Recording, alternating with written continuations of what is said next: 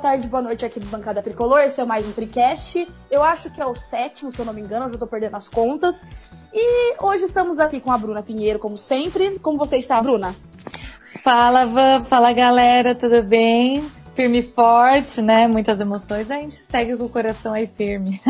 Boa. Hoje a Bia não tá presente, que ela está com escassez de internet, mas tudo bem, a gente perdoa ela. E estamos com um convidado especial, que é também da nossa equipe, que é o Igor. Igor, se apresente aqui pra galera também. Provavelmente a, a maioria já te conhece, mas dá um oi pra galera, se apresenta e é isso aí. Olá, Vanessa. Olá, Bruna. Bom dia, boa tarde, boa noite para todos os nossos ouvintes aqui do Trincast. É, eu faço parte do Arquibancast junto com o Senna e com o Mário, né? A gente está meio sumido lá, mas pretendemos voltar em breve. E tô aqui honrando o convite feito pela Vanessa e pela Bruna para participar aqui de mais uma edição do Tricast. Muito bom. É, eu sou a Vanessa Dias, eu sempre esqueço de me apresentar. E Mas enfim, vamos começar esse Tricast todo especial falando Obviamente do jogo de ontem, mais três pontos para nossa conta. E contra o Fortaleza, um jogo muito emocionante. Antes do jogo, né? Porque durante foi um pouquinho escasso de emoções. Assim, vou começar falando um pouco do primeiro tempo. Primeiro tempo de São Paulo, para mim, foi um dos piores do ano. Foi bem assim, bem fraco, não teve nenhuma chance de gol. E. Enfim, eu queria saber de vocês o que vocês acharam do primeiro tempo do São Paulo que depois no segundo já teve a mudança, o Hernanes entrou, que foi o cara decisivo, quase fez um gol olímpico na segunda etapa. Eu queria saber, Igor, fala pra gente o que você achou da primeira etapa do, do, do São Paulo, o que você enxergou? Ó, você teve sorte de eu ter visto o jogo, porque eu quase dormi no primeiro tempo. é, realmente foi bem complicado. Todos nós, uhum. É, eu acho assim, que foi uma soma de fatores. O Cuca, na verdade, eu acho que ainda por conta da falta de ritmo do Hernanes, ele tentou ali usar o Lisieiro como um meia mais avançado entre ele o o Tietchan e o Hudson, né? Sim. E então acabou usando três volantes né, desse jeito. Então acabou deixando um time muito defensivo. Mas também eu acho que teve muita qualidade do time do Fortaleza. O Rogério estudou o São Paulo, com certeza. Uhum. Conseguiu anular bastante coisa, deixou o, o, ataque povoado ali, do Fortaleza, com bastante jogadores rápidos. A gente teve ali uns dois ou três ataques perigosos do Fortaleza, em que os atacantes ultrapassavam a nossa defesa com muita facilidade. Faltou uhum. um pouquinho ali de capricho. Mas o São Paulo, é, é como você falou, foi um primeiro tempo tenebroso. É, acho que facilmente dá pra gente classificar aqui como o pior, porque o primeiro tempo do São Paulo. Aliás, acho que pior período de 45 minutos em São Paulo sob o comando do Cuca. É, eu concordo e vi bem isso mesmo. Falando de sono, o, meu marido assistiu comigo, ele dormiu do lado, ele tava roncando. Daí eu falei, não, é, é, é, eu entendo, eu compreendo. E agora você, Bruna, me diz, você, uh, você tá sentindo falta de um centroavante no São Paulo? Ah, totalmente, né? O São Paulo ali fica totalmente perdido na parte do ataque. Eu tava vendo agora, depois do jogo, logo que acabou, fui ver as estatísticas e foram dois, dois chutes a gol de São Paulo. Você vê que a, o ataque sofre muito sem o centroavante, eles ficam sem referência e eles não conseguem fazer jogada, não conseguem. É aquilo que o Igor falou, a, o ataque do Fortaleza tava bom, eles chegavam com muita facilidade. Eles uhum. conseguiam fazer jogadas, o São Paulo não conseguia, porque sente muito essa falta de referência no meio de, é, no nosso ataque, né? Você, você pegar do meio de campo para frente, a gente já sofre com essa falta de criatividade, já tá sofrendo com essa armação. Então, um centroavante ali no nosso ataque poderia fazer toda a diferença e faz, né? Tanto que a gente tá sofrendo com a falta do Pablo, agora a gente uhum. também tá sofrendo com a, com a falta do Pato. São jogadores fundamentais e a gente não tem que impor. O Toró não, não dá para pôr no lugar. Quem mais a gente poderia pôr? Não tem que pôr, que poderia fazer assim, esse, essa função bem, sabe? Ou poderia pelo menos entrar aí para tentar suprir essa falta do São Paulo. Não tem, é um jogador que falta. Eu concordo, e assim, porque quando a gente tinha Pato e Toró jogando juntos, eles estavam fazendo essa é, é, esse, essa conexão entre os dois estava dando muito certo, confundiu o adversário e a gente tinha vantagem sobre isso. Mas a gente perdeu logo o Pato, né? E agora provavelmente vai jogar, vai entrar, voltar pro próximo jogo, assim, esperamos e, e queremos muito, né? Porque ele jogando junto com o Toró deu muito certo. E assim, é, outra coisa que, que eu observei assim, durante o jogo também foi uma segurança vinda da parte defensiva do São Paulo, tanto do Valso, o Bruno Alves, um monstro, não tem nem o que falar, e do o muito questionado no começo, que é o Thiago Volpe. Teve um lance que foi o principal assim, lance, acho que do, do Fortaleza, que foi quando o Marquinhos foi lançado, ele chutou rasteiro e no, o juiz nem deu é, escanteio, mas o Thiago Volpe deu uma reladinha na bola. Se ele não dá aquela reladinha na bola, ia ser gol do Fortaleza. E bem no começo do jogo, eu acredito que ia ser bem pior pra, pra gente. O que vocês acham? Você acha que, que o Thiago Volpe ele conseguiu já chegar nessa parte de passar segurança pro São Paulo, passar confiança pro, pro torcedor? eu sempre eu sempre falei depois que o Rogério Ceni saiu que a gente estava tentando acertar os goleiros. Eu ficava assim na torcida, nossa, a, a nossa única última preocupação sempre foi o goleiro. É. Porque o goleiro a gente sabia que mandava bem, entendeu? Ah, o jogo, o time não tá tão bom, mas o, o Rogério vai conseguir segurar a barra. É tipo uhum. o Cássio no Corinthians, que segura ali a barra. Sim. Então eu sempre tive muito essa confiança e quando o Rogério saiu, a gente sofreu muito para encontrar um jogador que passasse um pouco mais de confiança. Eu tenho essa confiança hoje no, no Thiago Volpe, a gente vem conversando sobre ele nos últimos tricasts. É, eu acho que ele foi bem quando ele foi exigido. Ele é um jogador que ele é, ele motiva o time em campo. Você, sempre, você vê que ele sempre está conversando, ele sempre está gritando, está sempre impulsionando o time. Quando acaba o jogo, ele muitas vezes vai dar entrevista para os jogadores, põe a cara para os é, perdão, pros jornalistas, põe a cara tapa. Então assim, é um jogador que está buscando o espaço dele no São Paulo. Acredito que ele está fazendo um ótimo trabalho. A gente vem acompanhando uma evolução muito legal dele tanto dentro de campo quanto fora de campo. E eu acho que isso precisa ter num jogador, sabe? Você passar, prestar uma conta pro torcedor, você prestar uma conta pro jornalista, falar real, pôr a cara a tapa, eu acho que precisa disso. E eu, e eu confio, eu gosto do Thiago Volpe, gosto da postura dele que ele tá tomando e a relação que ele tá montando com São Paulo e com a torcida. Eu particularmente gosto muito dele. E, Igor, para você eu vou fazer uma outra pergunta. É assim, uma coisa que me agradou, me agradou no jogo de ontem, dentre as poucas coisas que me agradaram no jogo de ontem, é, no jogo de domingo, vamos dizer assim, né, que vai sair acho que provavelmente na terça-feira o nosso tricast, foi o lance que o Hernani saiu do banco e entrou no jogo ali no, no meio, né, para tentar fazer, deixar o, o, time um pouco mais criativo, chutar de fora da área, que era o objetivo, a gente não tava conseguindo criar muitas chances, e tirou o Igor Vinícius, colocou o Hudson, e essa mudança que foi dessa mudança que saiu o gol. Que o Anthony encontrou o Hudson e o Hudson encontrou o Hernanes, que fez aquele belo chute fez o gol.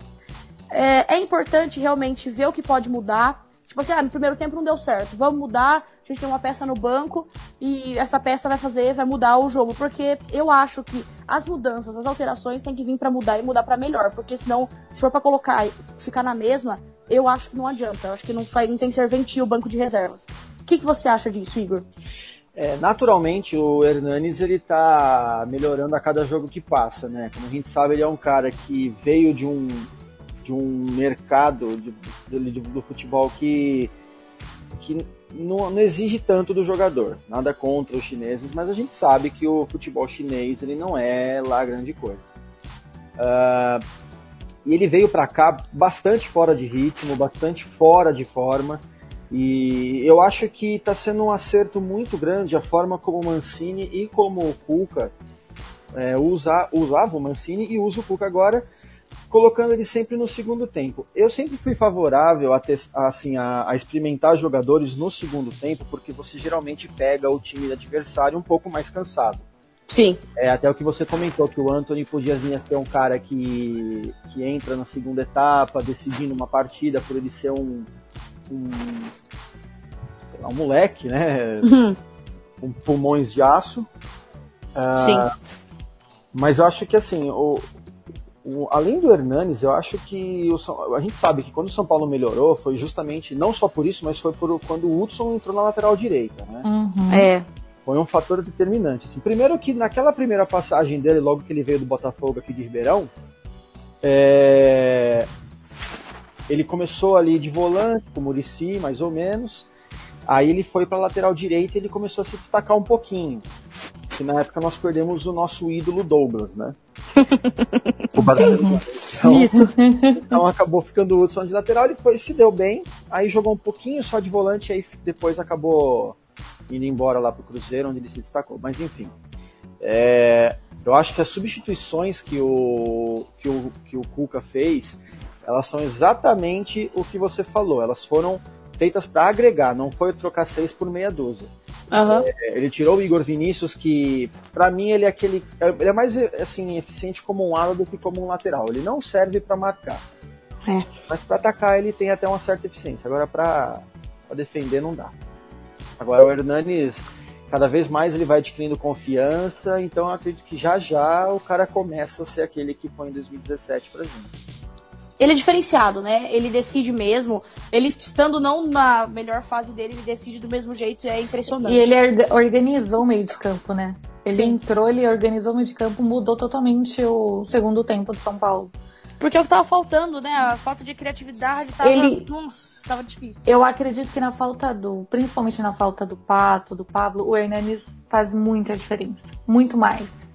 Mas é aquilo, né? Ele não tem, é isso que o Igor falou, ele não é o, ele tá voltando agora, então não dá pra então ele entrar no segundo tempo é o que é o resultado do Cook, e é o que a gente viu também no jogo contra o Flamengo, né? Sim. O primeiro tempo também foi difícil, foi um, um primeiro tempo de erros, não como do Fortaleza, claro, mas que o time também foi se acertando, né? Com certeza. E assim, o Hernanes quase fez um gol olímpico, quase mesmo, né? Que passou muito perto. e me deu uma baita dor no coração, porque seria histórico. E depois ele chutou também mais vezes antes do gol. E depois ele foi premiado com o gol. Que é uma coisa que eu falei. O São Paulo não merecia vencer, mas o Hernanes merecia um gol, sabe? pelo que ele estava apresentando. E assim, é, outra coisa que é um assunto que veio muito depois do jogo de ontem foi o lance, tipo assim, jogamos bem contra o Flamengo e empatamos, e jogamos mal contra o Fortaleza, mas ganhamos. E acredito que é isso que importa mesmo, são os três pontos no, a, num campeonato de pontos corridos, né? Lógico, não dá pra ficar jogando mal todo jogo e empurrando com a barriga, eu acho isso não é interessante. Mas eu acho que não vai jogar bem sempre também.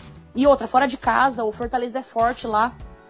E eu queria saber a opinião de vocês também em relação a isso. E além disso, né, o, os pontos que a gente perdeu dentro de casa pro, pro Flamengo, a gente recuperou agora contra o Fortaleza fora de casa. É, ah, tá, jogamos melhor contra o Flamengo, empatamos e jogamos pior contra o Fortaleza e perdemos. Eu acho que assim, as, nós temos que analisar as partidas, os acertos e os erros. Algum jogador falou isso depois do jogo, não vou me recordar quem. Falou assim: a gente ganhou, não é porque a gente ganha que a gente acertou tudo e não é porque a gente perde que a gente errou tudo. Uhum. Toda a partida tem erros e acertos. O que me preocupou bem nesse jogo contra o Fortaleza foi porque o São Paulo estava mais aberto, o, o Fortaleza veio com um time mais ofensivo, mas o Fortaleza chegou muito fácil na frente do Volpe. Os jogadores uhum. chegavam muito fácil, eles faziam jogadas muito fáceis ali no nossa, na nossa parte de defesa. Isso me preocupou. Então, ah, tudo bem, no Fortaleza o time pega mais, é outro. A gente jogou mais aberto para fazer os gols, tudo mais. Mas isso me preocupou, que nem o Bruno Alves, ele sempre tá seguro. Mas ele perdeu muitas. Eu achei que ele perdeu muito, assim, um pouco o ritmo, às vezes, na marcação. Também cometeu algumas faltas, bem. que poderiam ser perigosas, mas cometeu bastante falta. Então, assim, me preocupa um pouco isso, essa parte da defesa de São Paulo. O Reinaldo também eu achei que ele não se acertou tanto no jogo. É, ele não contribuiu nem tanto no ataque, nem tanto na defesa. Então, assim, esses erros que me preocupam. Meio que assim, a gente, depois da partida, a gente olhar, diminuir, vamos dizer assim, o jogo e ver cada erro. Então é isso que me preocupa, não é muito ao todo, ah, jogamos mal e ganhamos, porque a gente precisa de resultado. Só que essas coisas a gente tem que sentar e ver, ah, a gente errou isso, isso, isso, então isso a gente tem que melhorar pro próximo jogo. Pois é, porque a gente tem umas paradas meio duras, né? A gente pega o Bahia duas vezes seguidas, pega domingo. O Corinthians depois. Pega o Corinthians fora de casa, que a gente sabe como que é lá, a gente nunca venceu lá. Então. E depois pega o Bahia de novo, fora de casa, que não vai ser fácil. O Bahia Exatamente. não vai ser parada fácil. Então tem que ir acertando o time, entendeu? Sim. É, porque é, agora vai começar a jogar em duas disso. competições, né? Exato. E vai precisar da força do elenco mesmo. E aí vai poupar o jogador. Sim. É. Vai jogar, poupar jogador pra Copa do Brasil, e aí como vai ser no brasileiro? Então, assim, tem que ver, porque a gente não tem tanto elenco ainda pra isso. Não. A gente vê que a gente perde dois jogadores, o time já se perde. Às vezes, né? Não é, então realmente a, é, é, a gente tem que pensar muito nisso e já colocar isso em prática pro jogo contra o Bahia, porque, como eu disse, né, vai ser uma sequência difícil até a Copa América, né? Igor, me fala o que você, assim, qual a sua expectativa, já falando pro próximo jogo contra o Bahia, que é no Morumbi, o apoio da torcida. Depois a gente tem de novo o Bahia no mesmo Morumbi, pela Copa do Brasil. É, qual que qual a sua expectativa para esses jogos? Como tem que ser o posicionamento do São Paulo, que enfrenta nesse meio tempo um tabu contra o Corinthians, um clássico, e vai ter que ter muito sangue frio, muita qualidade, muita maturidade aí para disputar essas, esses próximos jogos. É, até pegando um gancho no que vocês estavam falando agora, o futebol ele é um tipo de modalidade que não premia quem joga melhor, e sim quem é mais eficiente, o que não é a mesma coisa. Uhum. Né? Uh, você vê é, às vezes você vai lá, o seu time vai, comanda o jogo, tem posse de bola muito maior, fica em cima e num contra-ataque vai, toma um gol e perde o jogo. É, eu acho assim que o São Paulo ele está conseguindo fazer uns pontos importantes que se a gente estivesse perdendo esses pontos hoje a gente ia sentir falta lá na frente. Com certeza. É, eu acho que contra o Bahia nós vamos ter um fator de, bastante dois fatores na verdade que vão ser bastante importantes assim que é a torcida que todo jogo que é domingo de manhã tende a ter casa cheia. O São Paulo vai agora ter essa questão do setor é, popular, né, que vai ser com ingresso de 10 reais para quem já for sócio torcedor, o que alavanca bastante o público. Né? Só o setor amarelo ali que vai ter essa venda dá cerca de 9.800 ingressos. Já é um número legal para alavancar o público total. Mas também provavelmente vai ter a volta do Luan e do Pato. Não sei se já de titulares de imediato, mas acredito que os dois já estejam à disposição. E, e assim, eu acho que vai ser um jogo que o São Paulo precisa continuar tomando cuidado na defesa. Eu acho que a defesa do São Paulo está bastante eficiente, sim. Eu estou gostando de ver. Finalmente a gente anda mais, um pouco menos assim, é, desesperado nos jogos, né? Quando a bola passa ali do meio campo. Né? Antes a gente ficava preocupado pra caramba, ficava já entrando em desespero. Uhum. Hoje, hoje tá um pouco mais tranquilo. Acho que a dupla de volantes que o São Paulo tem, seja quando é Hudson e Tietê, ou quando é Luan e Tietê, ou quando é Lisieiro e Hudson, enfim. Só quando não é o Jusilei, ou né? Tá ótimo.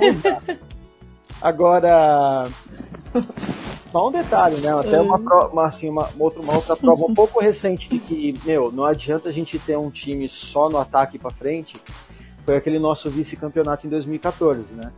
A gente hum. tinha um quarteto ali que era Ganso e Kaká, Pato e Kardec, tinha o Luiz Fabiano sobrando ali ainda, o Michel Bastos estava voando na época, né? Qualidade. É, uhum. mas em compensação lá atrás a gente tinha o Edson Silva e o Paulo Miranda, de zagueiros. Nossa, uhum. sofria, né? Douglas ou Luiz Ricardo, de lateral direito, laterais direitos. Ou Álvaro Pereira e Reinaldo, de lateral esquerdo. Isso quando não jogava o Clemente Rodrigues, de lateral esquerdo, né? Uhum. Então, assim, a gente tinha um timaço lá na frente, mas tinha um timeco lá atrás, né? Sofria, Tem que ter equilíbrio, né? né? Não tem como. É, o que salvava a defesa era o Rogério, né? Que ainda estava jogando, mas não adiantou. Então, assim, acho que hoje, finalmente, a gente tem um time equilibrado. É que nem a Bruna estava falando, falta um centroavante? Talvez. Eu até ia comentar lá, mas não deu pra comentar. Mas, é, é, se a gente for lembrar, em 92 e 93, quando nós ganhamos a Libertadores do Mundial, a gente não tinha centroavante. Era o Palinha e o Miller, que seriam, digamos, um toró e um pato. Guardadas uhum. as devidas proporções, mas dizendo assim, é, em termos de posicionamento, eles eram iguais. Claro que nós tínhamos um cara lá, esqueci, acho que era, eu acho que era um tal de Tele Santana, não sei. mas tudo bem, mas acho que a gente está no caminho certo. Eu acredito que o jogo contra o Bahia é um jogo em casa, a gente tem que ganhar, mas tem que ganhar jogando bem. Acho que também não adianta a gente ficar também ganhando assim, empurrando com a barriga, porque vai chegar uma hora que vai, a gente vai acabar perdendo e a confiança pode ir lá embaixo. Porque por enquanto a gente pode falar que nós somos invictos, né? Sim. É, acho que, é, como você disse, né? O que a gente precisa ter é realmente esse equilíbrio, fazer gols, fazer. Talvez não vai ser um 3 a 0 sempre, um 2 a 0 Fazer às vezes 1 a 0 mas é, não tomar gols, né? Fazer o possível para não tomar gols. Eu lembro acho que foi no começo de 2016, o São Paulo fazia muitos gols no Campeonato Paulista, mas tomava outros vários. Então, tipo, não adiantava muita coisa. O saldo foi em 2017, não... Tem que ter um equilíbrio. Isso, tipo, mano, falar o que, que adianta, sabe? O saldo não tá batendo. Então tem que realmente ter esse equilíbrio que a gente tá alcançando com o tempo. Só que a torcida não tem paciência, né? Agora que, a, que tá se encaixando, a torcida tá dando ok, tá dando um, mais uma moralzinha, o que você não pode ver nada dando errado, que ah, o Cuca já tem que sair, o Cuca errou, ah, o Cuca não sei o quê. Gente, sabe, calma, o cara tá chegando agora. E, enfim, né? Agora nós vamos ter duas competições, realmente, né, que vai. Tá, uh, vai engrossar um pouco o caldo aí. E a gente vai ver, é. porque eu quero muito passar, porque antes a gente parar do Bahia, né? E vamos decidir fora de casa. E não vai ser, como eu disse, não vai ser a coisa mais simples do mundo, né? Depois tem a parada para a Copa América, essa parada pode ser positiva ou não. O time tem que levar isso de maneira positiva, tem que usar isso positivamente. E, enfim, porque eu lembro do ano passado, né, a gente voltou bem da Copa do Mundo. Foi quando o São Paulo a, ah, pegou a liderança, alcançou a liderança e depois perdeu, né? Fazer o quê? Enfim, normal. Mas, né, é o que Tem tá que ter paciência. Tem que ter paciência, entender o estilo de jogo do técnico. Sim. Né? E, e, e ir pra cima. E também a gente também tem a vantagem de que o Bahia não joga tão bem fora de casa, né? Eu acho que até comparando Eles com o passado, perderam. Tem... Ai, desculpa, não pode, pode continuar. Não, imagina, é que o Bahia ele não tem uma boa campanha fora de casa. Pelo menos o ano passado, acho que de 19 jogos, se eu não me engano, eles venceram só dois como visitantes. E uhum. esse ano, no brasileiro, os dois que eles jogaram fora de casa, que foi contra o Bota e o Atlético Paranaense, eles também perderam. Então isso também é uma vantagem para São Paulo que dá pra gente aproveitar tanto na Copa do Brasil nessa fase, como no brasileiro. Fazer o é, no Morumbi, né? E até complementando o que a Bruna falou, o Bahia tem duas vitórias e duas derrotas. As duas vitórias foram em casa contra o Corinthians e contra o Havaí. Uhum. E perderam fora para o Botafogo e para o Atlético Paranaense fora. É, até como você comentou, Vanessa, no do ano passado, né, nós fomos para a liderança, aí depois da Copa, né, que, poxa, a gente estava... Eu lembro que quando parou para a Copa do Mundo, a gente estava morrendo de preocupação, porque a gente estava com uma tabela complicada, E a gente conseguiu uma pontuação completamente inesperada quando nós voltamos da Copa. Tanto que acabamos, a gente colocou na liderança. Só que assim, é, é, aquele negócio, a gente pisou fundo, gastou todo o combustível e depois tivemos que terminar o campeonato empurrando o carro. É, uhum. Eu acho que faltou o elenco ali. A gente estava apoiando em jogadores de 30 e 10 anos de idade. E, meu, não dá. Era outro São Paulo, né? Exatamente. Eu acho que agora. É... Dói falar isso, mas eu acho que a diretoria acertou. Uhum. É difícil a gente falar isso, mas acho que a diretoria acertou sim, que contratou bem. É, até pegando um gancho dessa história da Copa América, né? Hoje eu até soltei uma matéria na arquibancada falando que o São Paulo vai procurar um centroavante, principalmente durante a parada da Copa América. Não é o Calheri, a Copa América vai ser mais assim benéfica para São Paulo do que maléfica. Eu acho que o Cuca, principalmente, é um técnico que vai saber usar esse tempinho aí. Assim esperamos, não é realmente, porque eu lembro ano passado, né, a gente tinha uma sequência bem difícil, que era Flamengo, Corinthians, Cruzeiro e Grêmio, não necessariamente nessa ordem, mas a gente foi muito bem, a gente só perdeu pro, pro Grêmio e ganhou muito bem dos outros. Ganhou do Cruzeiro lá de 2 a 0 do Corinthians 3 a 1 do Flamengo lá de 1 a 0 então, e depois aí, nossa, foi um desânimo, foi muito triste perder o título no passado mesmo, porque a gente tinha totais condições. Foi frustrante, né? muito. E, então, realmente, a uma coisa começou só... bem. Começamos ótimos, coisa que a gente não. Acho que assim, quase o mais esperançoso não tinha essa, sabe, não tinha esse otimismo. E depois a gente, né, enfim, foi triste. Mas só recapitulando um pouco o que o Igor falou, no lance de ser eficiente, né, de ser eficaz, é o que a gente vê muito do jogo que foi entre Corinthians e Santos, na semifinal da, do Campeonato Paulista, que o Santos atacou o tempo inteiro e o Corinthians fez o resultado em casa, levou, queria levar para empate para conseguir passar, acabou tomando um gol, foi para os pênaltis e conseguiu passar. Mas fez a parte dele, sabe? Então a gente tem que aprender um pouco nisso também.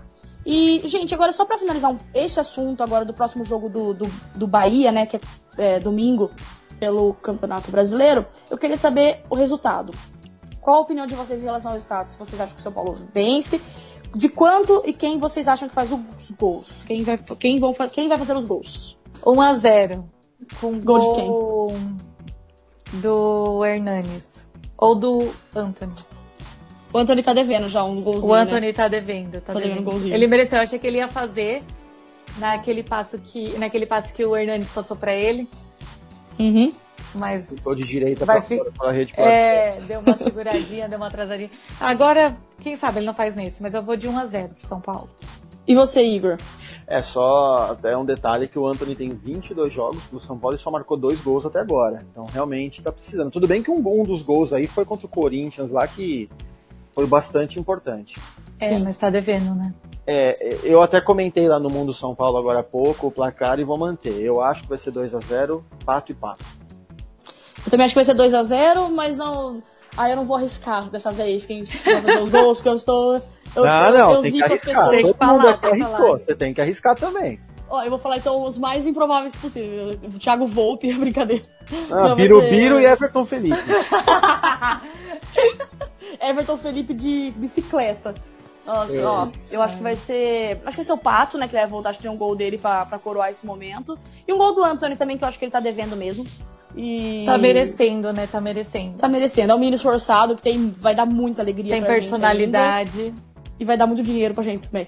Enfim. Mas é isso. curtiu isso. Só uma coisinha rapidinha em relação ao Anthony. É... Sim. O Anthony deu para reparar no último jogo que ele não tava mais se aguentando em pé. É verdade. Ele até baixou os meiões, estava exausto, exausto, exausto. Eu acho assim, a sorte do São Paulo é que para esse jogo contra o Bahia vai ter essa semana inteira. É, eu, toma, eu, tomaria um pouco de cuidado com o Antônio. É claro que o Cuca tem toda ali uma equipe por, por trás dele ali que vai é, respaldar ele em relação a esse tipo de informação fisiológica e tudo mais mas eu tomaria um pouco de cuidado com o Anthony, tanto na questão física e técnica, quanto também na questão psicológica. Sim. Ele sim. é um garoto muito novo, recém-formado já na, na, das categorias de base, é recém-promovido né, das categorias de base. Então tem que tomar cuidado para ele também não começar a achar que é jogador de futebol tão cedo. Uhum. É, precisa ter. E, é... não é o primeiro jogo que a gente vê acontecendo isso, né? Então. Não. Não, ele é, é o lance do equilíbrio de novo, né? Precisa ter o equilíbrio tanto emocional quanto físico. Totalmente. E realmente, essa semana é boa para descansar, porque semana que vem já tem jogo no meio da semana, Copa do Brasil, outra competição, outra realidade, né? Exatamente. E são jogos difíceis, né? Tem dois do Bahia, depois tem Corinthians, Corinthians que também é difícil. Então, assim, é uma semana aí puxada. Muito, é, um mês difícil. Eu acredito que também o Anthony também está sendo tanto usado assim, até por uma questão também de falta de opção agora, né? É. é. Tá com o Pato machucado, tá com o Pablo machucado, tá com o Rojas machucado, o Elinho e o Brenner. Nossa, o departamento médico está cheio. Né? É. Bom, é, é isso mesmo, né? Infelizmente, como a Bruna disse, né, o nosso DM está cheio, mas logo vai estar. Tá eu tinha até esquecido do Rojas, juro. A gente porque... esquece faz tanto tempo, né? E ele é muito bom. Eu lembro que nos últimos jogos que ele estava atuando no ano passado, ele estava sendo destaque. Até um chute que ele se machucou, foi um baita chute, quase saiu um golaço. Foi. Daí ele se machucou e foi, nossa, foi muito triste, porque ele tava é, jogando muito bem. Foi o que Mas... prejudicou o São Paulo no passado. Foi, o, Agui, o Aguirre que quebrou quando teve esse monte de desfalque. Nossa, terrível. E ele São tava Paulo se destacando sentiu, né? mesmo. Né? É. Vários jogos ele tava sendo o melhor em campo, daí chegou nesse jogo, ele fez aquele baita chute e se lesionou. É mais Enfim, uma é... daquelas situações que o jogador que ninguém esperava vai lá e se destaca, né? Exatamente. Tava precisando dele, né? Tinha gente já machucado, a gente tava jogando. Ele foi lá, tu chamou a responsabilidade e por fim não se machucou. Esse que é o problema, é isso que a gente não pode correr o risco esse ano. Depender de ninguém, né? A gente não pode depender de muito depender de ninguém, de um né? único jogador e também os nossos é, que estão se destacando, a gente tem que dar uma segurada, né? Não pode desgastar eles, igual o Igor falou. Com certeza. Não Correr tem um risco aí de acontecer a mesma coisa. Tem que é. ter cautela. Porque o São Paulo gente... sente, né? Muito. Você e, vê, ó, perdeu o pá, já sentiu. E agora, tipo, a gente tem o lance, tipo, do Hernanes é um jogador muito importante, mas tá no banco. É até bom ele estar tá no banco todo esse tempo, pra gente ver que consegue jogar sem ele também. Daí mas agora também ele... faz a diferença, né? Daí, é, daí quando ele entrar, ele, ele mostra que ele, é, ele merece uma, uma estátua do tamanho do Morumbi, né? Que tô, tô esperando aí pra galera começar a fazer. Mas enfim. Bom, gente, a gente falou agora sobre, sobre São Paulo, Campeonato Brasileiro, Copa do Brasil, que tá tudo chegando. E são duas competições que a gente poderia ganhar uma delas. Eu, particularmente, queria muito ganhar a Copa do Brasil, que a gente nunca ganhou, né? Mas enfim, vamos ver qual é que vai ser. Daí no próximo Tricast a gente já fala sobre o próximo jogo do Bahia, né? Que a gente vai ter muita, muito Bahia aí para falar. Eu agradeço a participação de vocês mais uma vez, gente, do Igor, que tá aqui com a gente, que é da equipe de arquibancada. Provavelmente ele vai estar aqui com a gente mais vezes também os outros meninos aqui bancada também. e eu queria agradecer então vocês pela presença, todo mundo que acompanhou a gente até aqui, ouviu a gente até aqui. E eu me despeço então, esperando uma bela vitória contra o Bahia no domingo. E é isso, gente. Deixem suas considerações finais. Obrigada, Igor, de novo, de estar aqui conosco. É um prazer recebê-lo. Espero que a gente consiga trazê-lo mais vezes, gravar mais vezes com você. Quem sabe na próxima com a Bia também. E beijo também para Van, valeu a todos que estão nos ouvindo, saudações tricolores e boa sorte para o nosso tricolor domingão. É isso aí. Então, Bruna, Vanessa, eu quem agradeço o convite, foi muito bom, foi muito legal. Espero sim estar aqui mais vezes com vocês, sempre que quiserem, estaremos aqui. E é isso aí, galera. Vamos Vamos seguir firme e forte. O São Paulo está bem esse ano. Foi o que o Caio Ribeiro falou, né, no, no, no Globo Esporte de segunda-feira, 13 de maio, também conhecido como 13 de maio. é, o São Paulo vai longe. É... Mas tem que ter cabeça no lugar, equilibrar e bola para frente. então eu falei, vamos, nós vamos contra o Bahia, a gente vai ganhar uns 2 a 0 com o gol do Pato aí. Tá Boa, gente, valeu aí. Muito obrigada pela presença de vocês. Até a próxima e vamos São Paulo.